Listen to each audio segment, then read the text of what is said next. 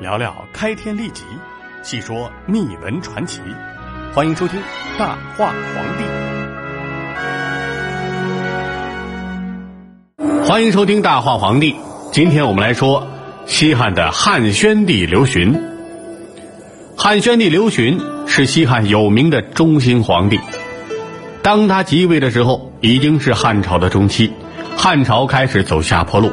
相继登基称帝的皇帝们，一个个是荒淫无道、不学无术。在这种背景下，出现了汉宣帝这样一个敏而好学、勤于政事的英才之主，实在是一件出人意料的事。而这位皇帝之所以能够有别于其他荒唐皇帝，就是因为他自幼遭受了太多的苦难。尽管他的身上流着高贵的皇室血统，却屡经磨难，好几次都险些死于非命。正是这种成长的经历，造就了他明察善断、英武果决的性格。那么，他究竟是怎样当上皇帝的呢？他为什么又屡受磨难呢？我们接下来就仔细说一说。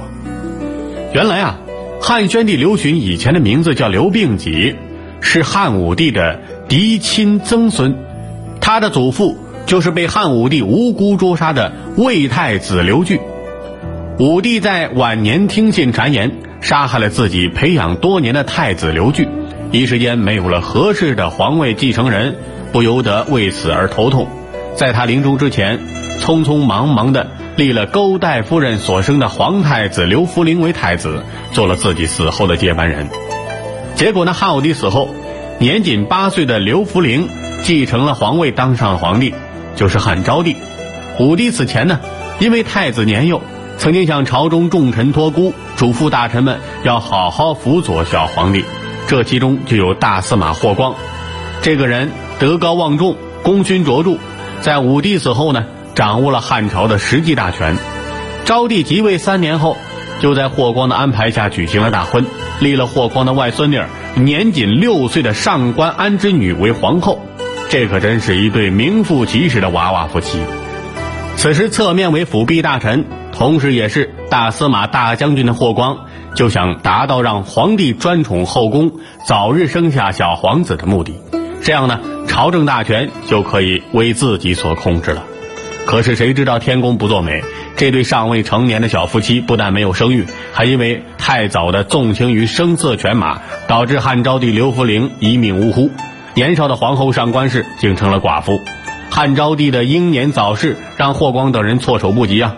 汉室政权一时间陷入了无人可为帝祠的危险局面。当时呢，在汉武帝的其他子孙中，只有广陵王刘旭健在，但刘旭奢侈无道，汉武帝在世的时候就不考虑立他为子嗣，所以霍光也不能选择刘旭。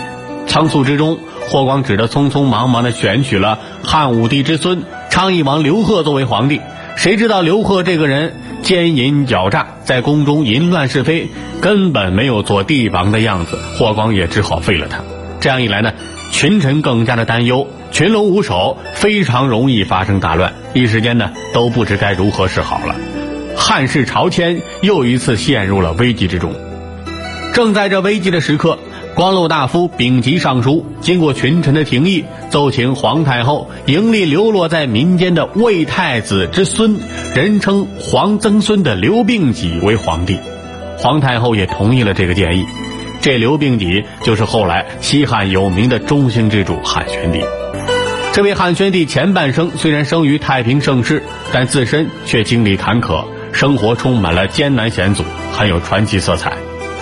汉宣帝病己。本来是汉武帝的嫡亲曾孙，汉武帝征和二年，奸臣江充利用汉武帝晚年生性多疑，制造了巫蛊大案，结果呢，导致汉武帝父子骨肉相残。最后，魏皇后自杀，魏太子刘据、太子妃史良娣、史皇孙刘进以及其妃子王夫人和其他一些皇孙皇孙女都罹难了，就连出生数月的皇曾孙都未逃过劫难，幼年即入狱。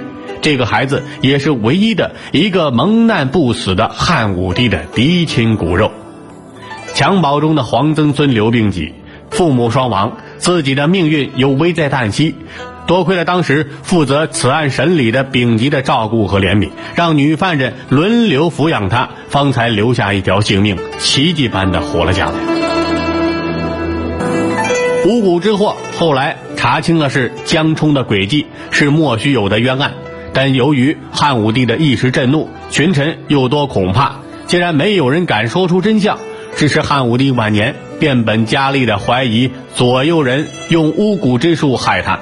后来呢，汉武帝怀疑有漏网之鱼，生怕更会对自己不利，就派人到狱中去查点罪犯，不论罪行轻重，一经查处，一律格杀勿论。这样一来呢，灾难再次降落到刘病己这个年少的孩子身上。这时，又是丙吉的深明大义，他明白黄曾孙的无辜。基于义愤，他坚决不给汉武帝来检查的人打开监狱门，并且大义凛然地说：“黄曾孙在，他人无辜死者犹不可，况且黄曾孙乎？”双方就这样一直对峙到天亮，来人还是没能进入监狱。来人回来后禀报给汉武帝，汉武帝命令深究，这才知道太子无罪，原来是一个受害者，于是明白一切。才命令将江冲家抄斩，诛灭九族，继而又盖了一座思子宫。对于存活下来的皇曾孙刘病己，汉武帝也感慨道：“这真是天命啊！”皇曾孙为什么叫刘病己呢？就是因为他自幼体弱多病。汉武帝大赦天下之后，刘病己列家可归，丙吉先是让女犯人继续抚养他。后来又把刘病己送到其祖母太子妃史良娣的娘家教人抚养。汉武帝死后，遗诏中交代，又把刘病己收养在宫中，并且在家谱中记录他的名号，号为皇曾孙。掌管后宫的太监张贺曾与魏太子是旧识，而且格外照顾黄曾孙刘病己，并用看书的钱供他读书，使得刘病己得到了系统的学习机会。等到刘病己长大成人，太监张贺又为他娶了一门亲事，也就是徐广汉之女为妻。对于这种坎坷的经历，也造就了刘病己的能力，丰富了他的阅历，更增长了他为人处事的经验和才能。刘病己具有操行节俭、仁慈爱人的优秀品德，并且在百姓和大臣中口碑极好。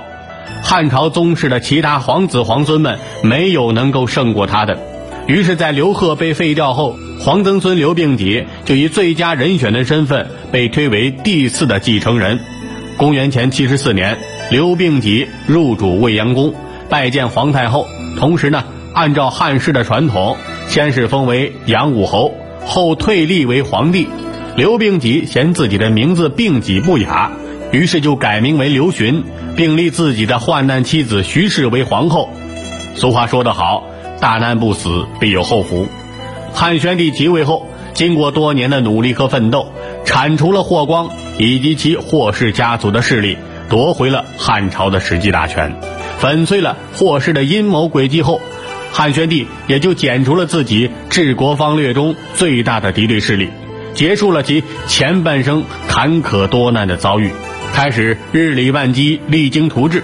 在汉宣帝刘询统治的时期，汉朝吏治安定，百姓安居，匈奴臣服，国家强盛，出现了汉武之后难得的中兴局面。